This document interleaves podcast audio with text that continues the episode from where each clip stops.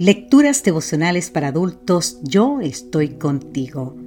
Cortesía del Departamento de Comunicaciones de la Iglesia Adventista del Séptimo Día Gascue, en Santo Domingo, capital de la República Dominicana. En la voz de Sarat Arias. Hoy, 23 de enero, sepultará nuestras iniquidades. El libro de Miqueas, capítulo 7, versículo 19 nos dice: Él volverá a tener misericordia de nosotros sepultará nuestras iniquidades y echará a lo profundo del mar todos nuestros pecados.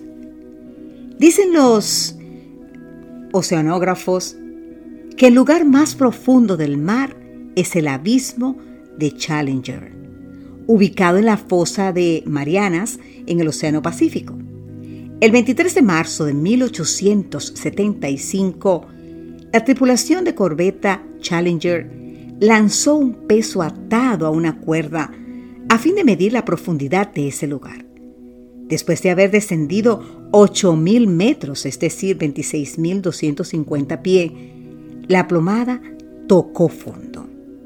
Por otro lado, la mayoría de nosotros no sería capaz de alcanzar una profundidad superior a los 18 metros, es decir, 60 pies, bajo el agua. Así que ninguno de nosotros podría ver llegar al fondo del abismo de Challenger. Y eso me alegra, eso me alegra mucho. Y te preguntarás, ¿y por qué?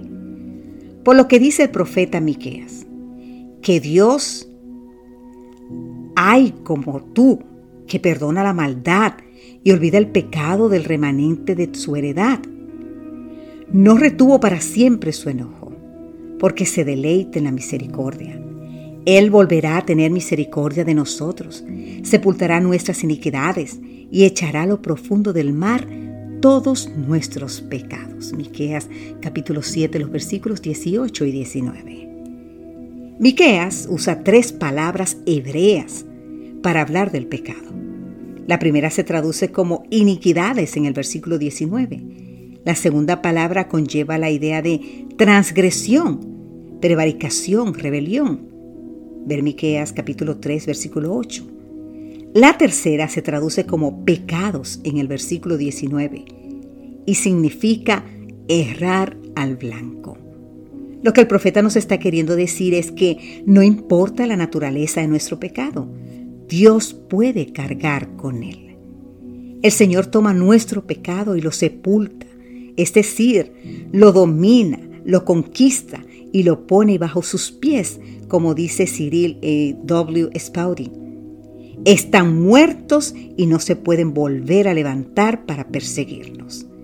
Él los arroja a lo profundo del mar, donde nunca pueden volver a encontrar o a recordar. Por lo tanto, no tiene sentido vivir recordando algo que Dios ya ha perdonado o atemorizarnos por lo que Él ya ha pisoteado. No es sano abrigar un constante complejo de culpa a causa de nuestros fallos, porque si ya lo confesamos, podemos creer que Dios los olvidó y que cumplió su promesa de lanzarlos donde nadie podrá sacarlos. Querido amigo, querida amiga, disfrutemos de esta grandiosa promesa de Isaías 43, 25. Yo soy quien borro tus rebeliones por amor de mí mismo, y no me acordaré de tus pecados. Amén, Señor.